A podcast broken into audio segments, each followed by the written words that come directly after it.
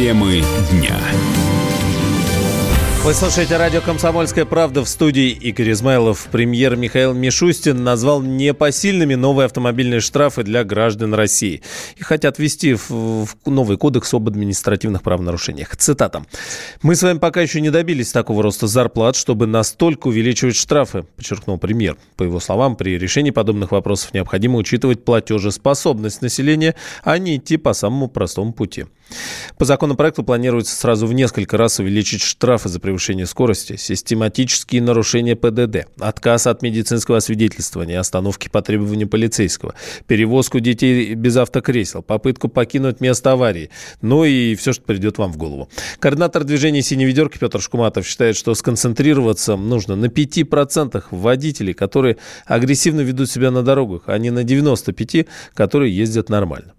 Я думаю, что даже премьер Мишустин удивился вот этим штрафным аппетитом. Эксперты подсчитали стоимость нового КАПа для водителей, пришли к выводу, что штрафная нагрузка будет составлять порядка 600 миллиардов рублей в год. Это больше, чем ОСАГО и транспортный налог вместе взятые. Вся эта штрафная система не работает, она не достигает той цели, которая ставится перед системой наказаний. То есть она не исправляет людей, она просто людей штрафует штрафует. Вот эти все штрафы тонким слоем размазываются по всем водителям. В среднем каждый водитель теперь получает три штрафа за нарушение ПДД в год. Но эти штрафы получает каждый водитель. А за весь бардак на дорогах, соответственно, всего 5% водителей совершают 70% ДТП на наших дорогах. Назовем их агрессорами. Так вот, эти люди весь бардак на дорогах и производят. Обычные водители, ну, если и попадают в какие-то дорожные ситуации, то, как правило, это не опасная история.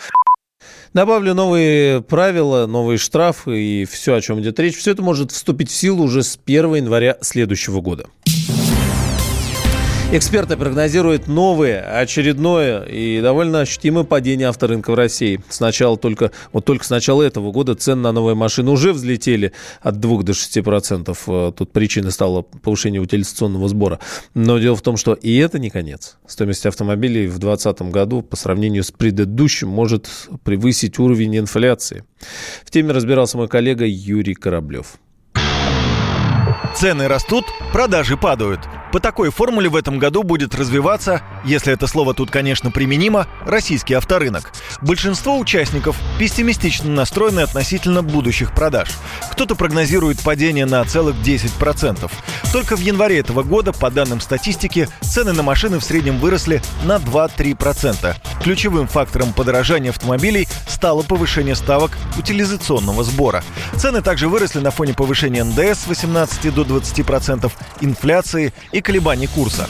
Как следствие, люди себе просто не могут позволить купить новую машину, говорит вице-президент Национального автомобильного союза Антон Шапарин снижение покупательной способности населения в сочетании с растущими ценами в том числе из-за действия государства, увеличения утилизационного сбора и так далее. Все это приводит к объективному снижению спроса.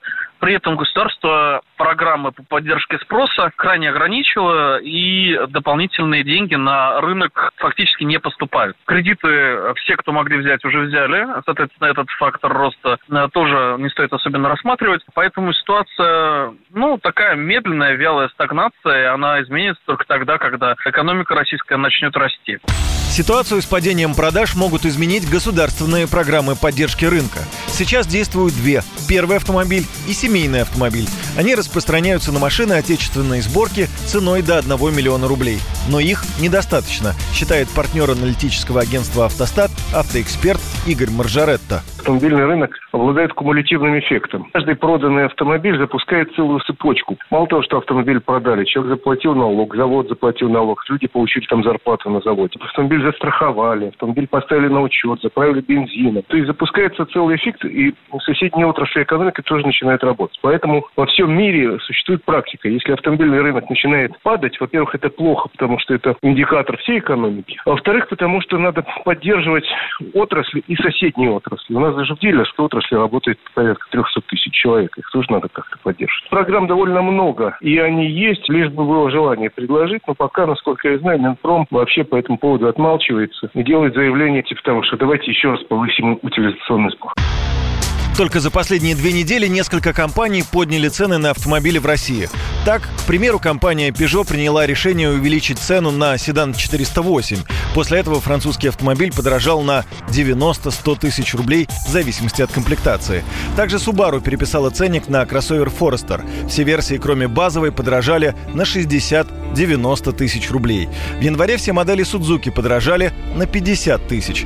Некоторые автопроизводители могут не выдержать конкуренции при снижении снижении продаж и просто уйдут с рынка, отмечает Антон Шапарин. Мы увидим дальнейшее сокращение парка и уход нишевых марок и моделей. Есть э, риск того, что с рынка уйдет Datsun, потому что продажи невелики.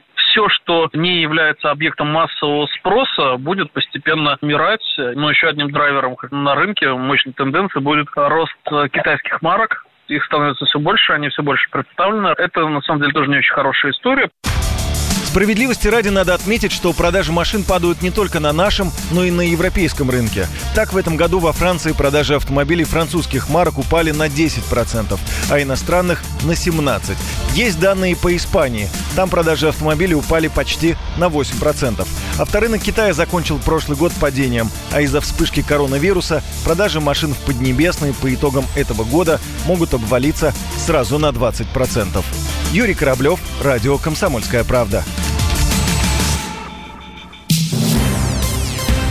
iPhone 11 Pro признали опасными для человека. По мнению сотрудников независимой американской лаборатории Exposure Lab из Калифорнии, уровень радиочастотного излучения у Pro версии 11 модели больше, чем вдвое превышает допустимую норму.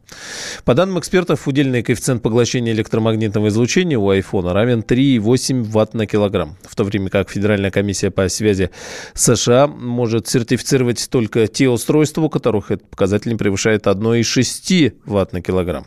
Шеф-редактор интернет-портала портал мобильные телекоммуникации э, Леонтий Букштейн призывает людей не выкидывать их гаджеты и не паниковать. Он говорит, что все это чистой воды маркетинг. Это не очень серьезно, потому что спорить с комиссией по радиосвязи США никто не будет, и, и производить что-либо вопреки нормативу никто не будет. Кто-то развлекается, я догадываюсь, кто это, обычная история перед выходом хорошей модели или во время ее разворота. Это всегда было. Ну и приблизительно так же считает и доцент кафедры маркетинга Российского экономического университета имени Плеханова Ольга Рыкалева. Не исключает, что все эти сообщения об опасности айфонов для человека – просто маркетинговый ход. Я хочу вам напомнить очень-очень давнюю историю. А, возможно, вы ее помните или слушатели вспомнят. А, растительное масло без холестерина. В растительном масле в принципе не может быть холестерина, но как маркетинговый ход это сработало очень хорошо. А, мы живем в эпоху страхов. Да, у нас то болезнь какая-то пришла, то нас чем-то облучили, то еще что-то. И любая ситуация, что вот это понижено, и, и со словами какие-то страшные волны – работать будет хорошо. И к черному пиару это не имеет никакого отношения, но это действительно определенный маркетинговый ход может быть вполне. Ну и что самое интересное, эксперты напомнили, аналогичные обвинения уже звучали в адрес седьмого айфона, но тогда повторная проверка опасность этого смартфона опровергла.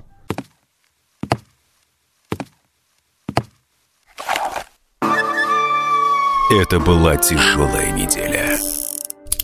Хороший. Ребята, давайте жить дружно. Плохой. Понимаете, не признавали у одного кандидата подпись его родного отца. Злой. А вот что у нас в России, вот что у нас в России. Бред, да? Николай Платошкин подводит итоги недели. Каждую пятницу на радио «Комсомольская правда» в 6 вечера по Москве.